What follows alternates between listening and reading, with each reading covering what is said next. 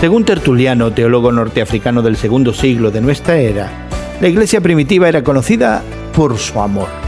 Y hoy en la palabra Pablo parece estar de acuerdo al escribir el quinto capítulo de su carta a los Efesios. Y es que los Efesios seguían el ejemplo de Dios como hijos muy amados al imitar la vida sacrificial de Cristo.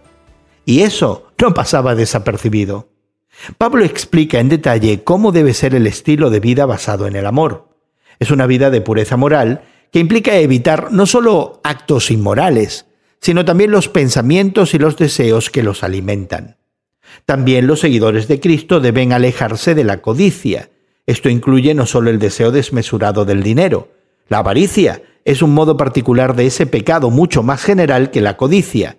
Es un deseo por cualquier cosa que pertenezca a otra persona. Esta pureza cristiana se refleja tanto en nuestras palabras como en nuestras acciones.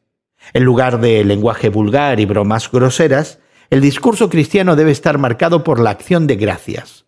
Los seguidores de Cristo deben animarse unos a otros y expresarlo en adoración.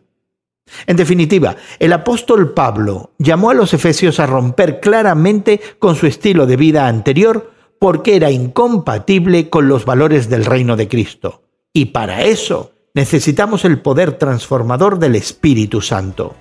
¿Y tú? ¿Eres cuidadoso en tu forma de pensar, de hablar y actuar? ¿Reflejan tus acciones tu preferencia por Cristo?